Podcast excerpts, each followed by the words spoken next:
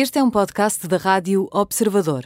Pode ouvir a rádio também em 98.7 na Grande Lisboa e 98.4 no Grande Porto.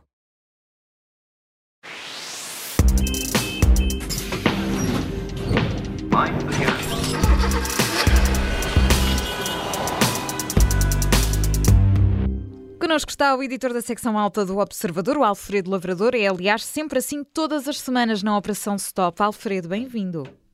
Uh, obrigado, Ana.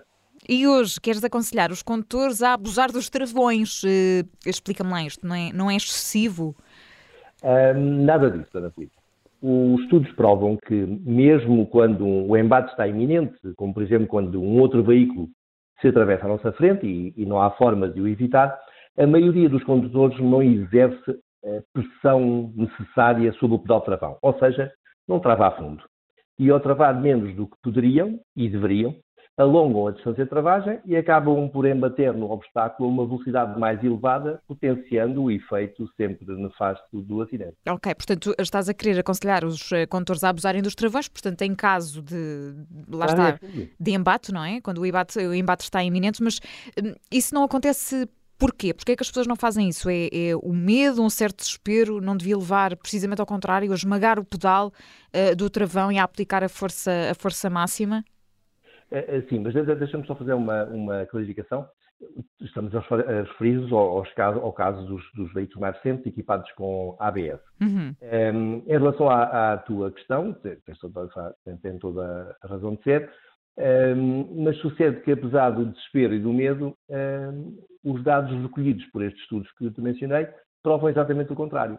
E deixa-me que te diga que a situação é tão real e grave que a tal maioria dos automóveis mais recentes está equipada com um sistema denominado assistência à travagem de emergência, cuja única função é detectar uma situação em que o condutor deseja travar eh, com urgência e, e, automaticamente esse sistema eh, aumenta ao máximo a pressão do, do travão, ou seja, completa a função do, do condutor. E então onde é que entra o, o ABS aqui nesta equação?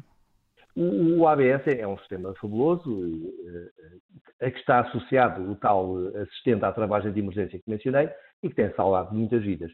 O seu objetivo não é bem reduzir a distância de travagem, como muitos pensam, mas é sim assegurar a que o condutor mantém o controle sobre o veículo, ou seja, pode continuar a decidir para onde quer que ele se dirija, uhum. girando o volante, mesmo enquanto faz a máxima pressão sobre o, o pedal de travão. Portanto, se, se, o ABS, e se eu percebi bem aquilo que estava a dizer, portanto, permite manter esse controle sobre, sobre o carro, porque é que aconselhas a explorar o potencial do ABS? O que é que isto significa exatamente, Alfredo? Olha, porque tal como acontece com o, o, o travão, eh, em que as pessoas não carregam o suficientemente forte no, no pedal, uhum. em caso de, de, de, de acidente, de, um acidente iminente.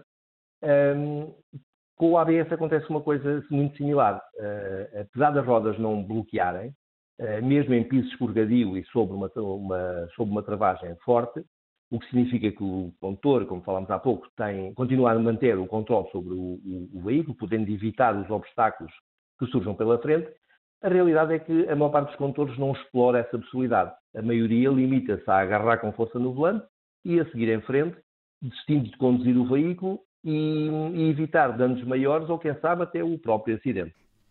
E, portanto, fica, fica aqui esta dica importante. O Alfredo Lavrador é o editor da secção alta do Observador e está connosco todas as semanas na Operação Stop e, portanto, na próxima semana cá estaremos. Alfredo, obrigada. Até para a semana. Obrigado, Ana. Até para a semana.